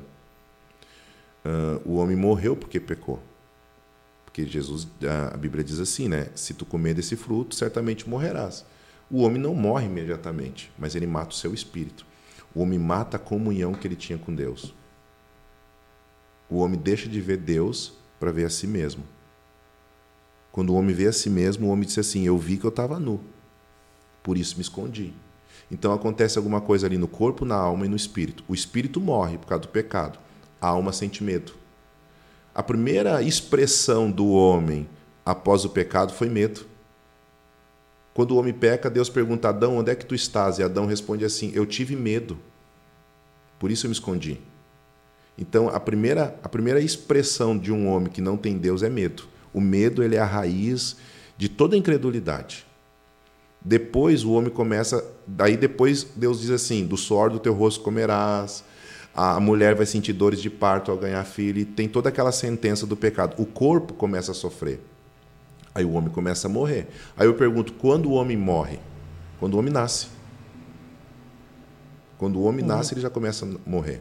Porque a ele não está vivendo dias, ele está deixando de viver do padrão original. Uhum. Mas quando o homem, quando o homem ele, ele, ele tem um encontro com a verdade, que é Cristo, ali acontece um evento espiritual que a gente chama de novo nascimento. Ele nasce de novo. Então eu digo assim que o homem que nasceu uma vez morre duas.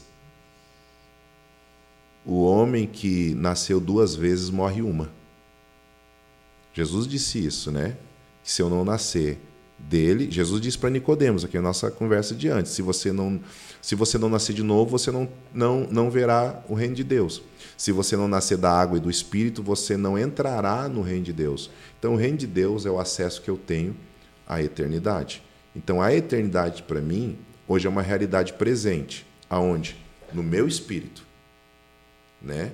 Que é a convicção daquilo que eu sou em Deus. A minha alma ela tem experimentado essa realidade no processo da pregação do evangelho, uhum. que é o aperfeiçoamento do homem. Eu, enquanto homem, né, diante da sociedade, eu tenho manifestado essa realidade como através de expressão, que é a minha moral, minha boa conduta, uhum. eu me torno um bom marido, um bom pai, um bom filho, um bom amigo, um bom semelhante. Entende? Então tudo isso vai tudo, tudo isso vai vai vai ser concernente à queda e quando eu estou em Deus, também eu vou dar uma resposta positiva a isso. As duas perguntas que Deus faz para o homem, no, um, as duas primeiras perguntas que Deus faz para o homem foram essa: onde tu estás, onde está teu irmão? Primeiro Deus pergunta para Adão: onde é que tu está, Adão? E Adão diz: eu tenho medo. Depois Deus pergunta para Caim: onde é que está teu irmão? O que, que, o que, que a Bíblia quer dizer com isso? Que as duas quedas que acontecem no homem quando ele está longe de Deus, primeiro ele não sabe quem ele é depois ele não sabe a necessidade do próximo. Então, o homem que deixa uhum. de ser eterno, porque ele passa de ter, passa, para de ter comunhão com Deus, ele, ele, ele tem uma crise de identidade acerca de si mesmo. Ele não sabe quem ele é. Ele não sabe responder as perguntas dentro do seu interior. Depois ele não sabe mais onde está o irmão dele. É, é muito com muita clareza, né? Mas para nós ilustrar, pastor, isso aqui, uhum. tu disseste que tu perdeste a tua avó, já, já, Sim. já partiu. Tu acredita que um dia tu reencontrará ela? Sim. A salvação é algo muito muito individual, né? Uh, eu creio. Ela servia Jesus, eu creio que, que ela morreu em Cristo, eu creio que ela está dormindo no Senhor e eu creio que um dia eu vou retornar a vê-la. Para conseguir ilustrar bem essa. É, eu creio que um dia eu vou. Resumão. É, não, fazer um resumão assim, porque é a pergunta da humanidade. E eu creio que eu vou conhecê-la. Que também é outra pergunta que faz assim, pastor, mas eu vou conhecer. Tipo assim, eu vou conhecer as pessoas que eu conhecia na Terra ou a gente não vai se conhecer? Eu creio que nós vamos nos conhecer. Eu creio. Então tá bom. A gente está chegando na reta final e eu tenho uma pergunta um pouco mais cética em relação à, à fé e tudo mais. Primeiro, se o pastor acredita na Aquela famosa frase: a gente chega a Deus por duas formas, pelo amor ou pela dor. Né? E aproveitando esse gancho, a opinião assim. A igreja está muito presente nos presidiários. Né? Uh, uma opinião bem sucinta assim, em relação a. Acredita numa, numa renovação do ser humano após ele passar, sei lá, 5, 10, 15, 30 anos dentro de um presídio. Não estou falando somente do Brasil, né? Que a gente Sim. sabe que hoje, é, enfim, a nossa, uhum. talvez. Uh, é, socateado, né, nosso sistema prisional. Mas, enfim, se acredita numa renovação de um ser humano, a gente estava falando antes do estuprador, que, Sim. enfim. Uh, enfim, essa opinião, essa minha dúvida em relação uhum. a isso. Uh, respondendo primeiro a última pergunta, né, Deus inaugurou um paraíso com presidiário. Né? Jesus está preso na cruz e tem dois bandidos ao lado dele, um à direita e um à esquerda. Uhum. O da esquerda disse: Se tu és filho de Deus, desce daí e nos tira também ele colocou em xeque a divindade e o senhorio de Cristo. Aí o da direita olhou para ele e disse assim que você não sabe o que está falando, né? E ele olha para Jesus e diz assim, mestre, lembra de mim quando entrares no teu reino. Aí Jesus olha para ele e diz assim, hoje mesmo te digo, estarás comigo no paraíso. Então existe três tipos de pessoas na cruz. Na cruz só existe três tipos de pessoas que é a relação de todo ser humano no mundo é representado naqueles três homens na cruz. Primeiro, o que começou errado e terminou errado. Segundo, o que começou errado e terminou bem. E terceiro, o que começou bem e terminou bem. Jesus é inigualável, ninguém vai ser como ele. Ele é único. Agora, não é como eu começo, é como eu termino. A vida não é como eu começo, é sempre como eu termino. Eu tenho uma máxima na minha vida. Eu sempre vou acreditar na transformação. Eu nunca vou desistir de ninguém. Eu nunca vou desistir de ninguém. Agora, eu nunca vou isentar a pessoa da consequência do seu erro. Eu, nós temos casos de pessoas que se arrependeram e, enquanto se arrependeram, tava, eles estavam eles, eles estavam pedidos pela polícia. A gente usa essa expressão, né? Tava, tava fugido. Qual é o conselho que eu dou? Se entrega. Te arrependeu? Sim, me arrependi, pastor, eu quero servir a Deus. Ok, mas você tem que pagar. Você precisa sofrer a consequência do teu erro. Você foi culpado? Sim, então pega um advogado, se entrega. E se Deus quiser te livrar das grades, Deus é Deus. A questão que a questão que é sempre a questão que eu preciso sempre buscar a vontade de Deus e nunca buscar que Deus faça a minha vontade. Então, o cara se arrependeu, se entrega. Se tiver que ficar nove meses, um ano, dez anos dentro da cadeia, vai ficar como um filho de Deus.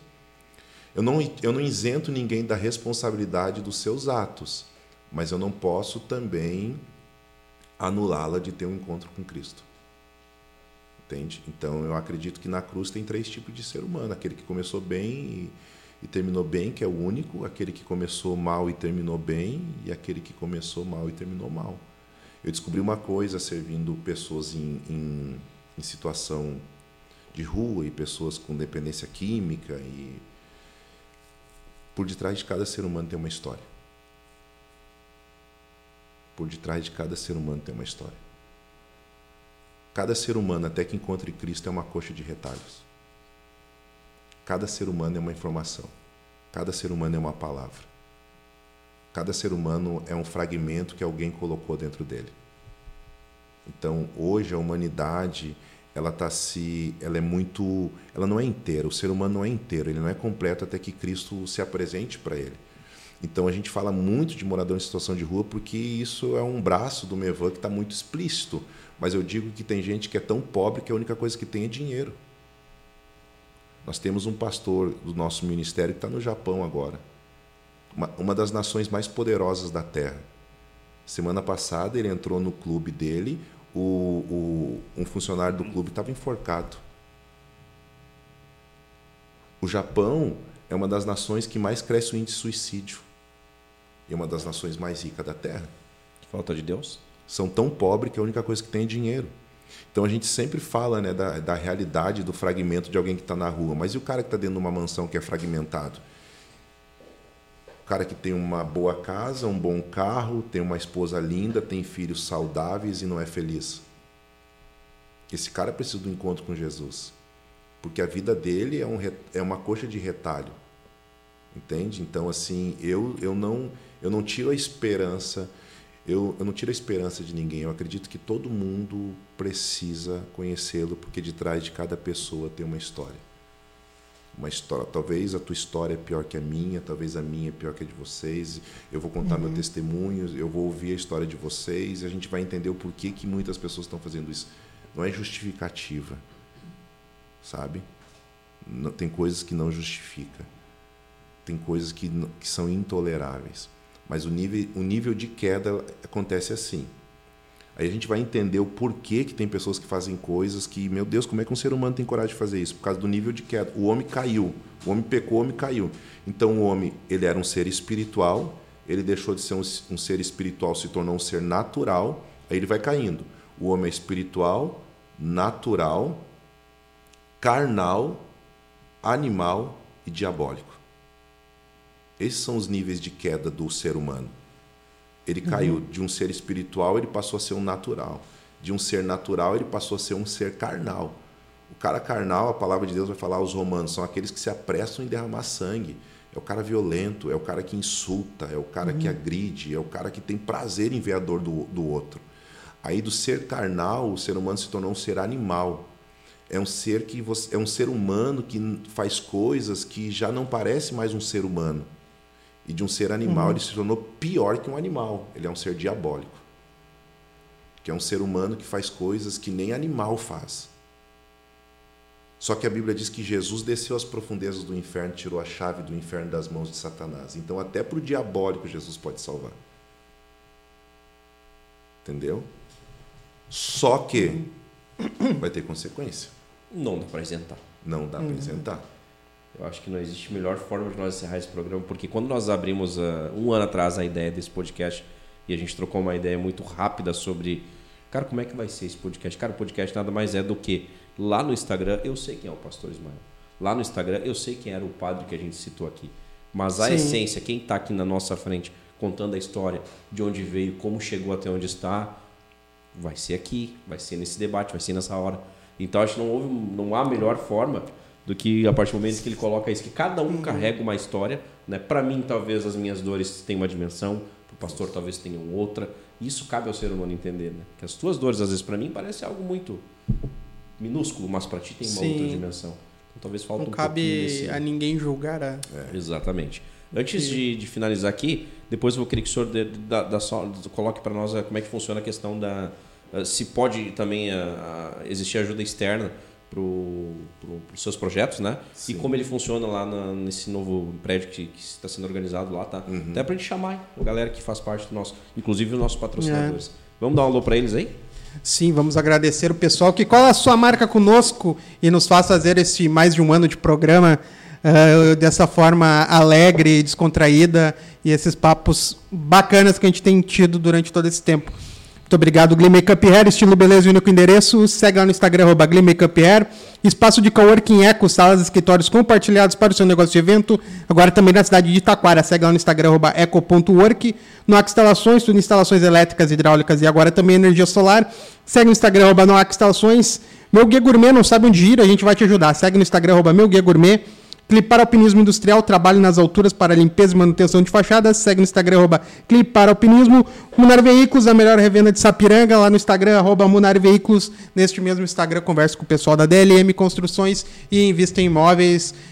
E vai lá, Regis. Cara, primeiro vamos, vamos dar um alô para esse pessoal aí. Quer citar o nome de quem acompanhou aí? Ui, é, aí? gente, a galera, hein? Vamos dar um alô pra Muito obrigado. Daniela Reschke, eu acho que é assim, tá? Se não for, me desculpe. Samuel Zander, Catiana Fioro Zander, Diego Rig, Robson Figueira, Geise Teles, Joyce Luana da Silva, Daniela Raschke de novo, Késia Rosa, Maria Soares, Rosa Silva, Daniela Lucas Brizola, Patrícia Rochelle Falcão. Oh, legal. Inclusive a Joyce está nos acompanhando quarta-feira com ela aqui, tá?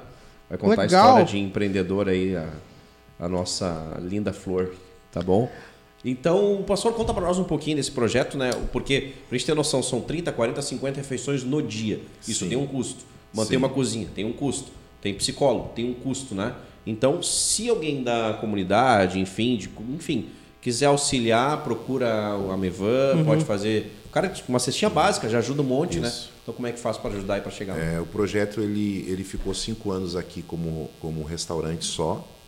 E aí a gente conhecendo outras igrejas né, que, que trabalham muito com, com o social, a gente trouxe outras ideias também e por isso mudamos. Então agora a gente está no período final de organizar lá as salas, os consultórios. Uh, as, hoje nós temos o, o, Instagram do restaurante comunitário Meva Sapiranga. Nós temos a, as, ali a gente trabalha com toda a questão que é feito durante uhum. o dia. Nós temos uma conta específica para o social, nós temos um CNPJ específico para o social. Sempre no Instagram ali a gente está tá colocando, né, para quem quiser doar, a gente aceita doações de todos que entenderem, sentirem, até porque eu sempre falo que o projeto não é da igreja, é para a cidade, né? Então o projeto é uhum. é pra, para a cidade, né? E a gente ou pode entrar em contato direto conosco também. Nós temos ali o pastor Everaldo, que ele lidera esse projeto, ele está à frente desse projeto, junto com uma equipe de pessoas que estão lá todos os dias trabalhando. e pode estar entrando em contato direto com a gente, chamando ali no Instagram, chamando nas redes sociais, que a gente vai estar. Vai, estar vai ser um prazer para receber. receber. Então eu vou, vou tomar a liberdade de fazer isso, Tiago. A gente hoje finalizou um ano com a bênção de Deus. E com a glória, com a graça de Amém, Deus, então, Senhor. vamos fazer isso. Já que a gente tem um time de patrocinadores legal aí, durante os próximos 12 meses, pelo menos uma cesta básica, um terço podcast vai levar lá na Mevan. Show de bola. Pessoal, tá? A gente vai ligar um para um, outro mês para outro. Enfim, alguém vai vai nos ajudar aí. Isso, né? É, o Rodrigo ali, eu falei que eu não entendo nada de internet, né? O Rodrigo me Tamo apontou. junto. No link, no link da, no link da bio, né? Isso, né? Do Mevan Sapiranga. Tá. Perfeito, nós vamos fazer isso então. Então, um terço podcast Sim. a partir de hoje, pelo menos uma sessão. Mas vamos morder o bolso de um é, de cada um de vocês, aí, uma vez por ajudar e pelo menos uma, alguma coisa a gente consegue fazer. Aí Pro, prover, provérbios diz que quem dá ao pobre empresta a Deus. Aí tá vendo? É isso aí, exatamente. Isso aí. Então posso fazer aquele meu momentinho de Óbvio. agradecimento? Momento puxa-saco. Então, não é, cara. Hoje é agradecimento, não, não é nem nunca é, saco. Nunca é. Não, porque assim, ó, cara, tu pega um cidadão que tem uma, uma agenda. Ele tava em, no Espírito Santo, cara, um final de semana aí, em missão. Uhum. Então, nós estávamos conversando pelo WhatsApp, ele estava lá, tá mandando Sim. foto lá, ele estava tirando um tempinho. Ele tira, hoje foi um dos programas mais longos que a gente fez. Normalmente, Sim. nossa resenha dura uma hora. Hoje nós estamos falando de quase duas horas de resenha. Nossa, e ao natural, eu nem percebi, Sim. nós estamos quase duas horas aqui falando de Deus, é. né, de propósitos, de como é que se chega lá. Então não tem como não agradecer, né? Uhum. Justamente um ano que Deus que estivesse aqui conosco, nome de Deus. Gratidão, Bom. né? Por essa uma, duas horas de resenha. Eu tenho um agradecimento especial, né? Passa, Ele fez eu não me preocupar com o Inter durante todo esse tá tempo. Literalmente esqueceu o jogo. então, pastor, Ele gratidão, tá, cara? Uh, deixa aqui registrado o convite para tua esposa né, a gente marcar aí uma agenda também com ela para ela contar claro, as histórias oh, dela. Com certeza. Já deixo registrado aqui o convite para ela, depois com a gente certeza. troca uma ideia, ela troca com uma certeza. resenha. Cara, gratidão então. Só para dizer, cara, fica com Deus, o que eu tenho para dizer é isso. Amém. Também agradeço. Deus abençoe e que Amém. possam ser o primeiro de muitos e muitos anos aí. Oh, gratidão. Obrigado. Galerinha, então se inscrevam no canal lá para quem consome, consome, né? Se inscreve no canal, ativa o sininho, dá uma moral para os guris. produto, né? Não deixa isso de ser um produto. Amanhã na, em todas as plataformas, Deezer, Spotify, YouTube está gravado a partir. E agora no Spotify tem vídeo, né, Eder? Então o cara também, se tiver lá, pode estar no carro, vai olhar no DVD, vai botar lá para a eternidade essa baita resenha. Esses belos aula, rostinhos. É, uma aula hoje de espiritualidade, de religião. Porque religião nada mais é do que ajudar ao próximo, no meu ponto de vista. E tivemos aqui uma aula hoje com o, quem está à frente da Mevan aqui na nossa cidade, né? E que aula, hein? E que aula. Galera, gratidão então a todos. Até quarta-feira. Quarta-feira, Jorge Celona aqui conosco, que inclusive é um membro da, da igreja, se não me engano, não tenho certeza, mas acho que é um membro por, por estar acompanhando ali. Galerinha, fiquem com Deus e até quarta-feira então. Gratidão, viu? Beijo.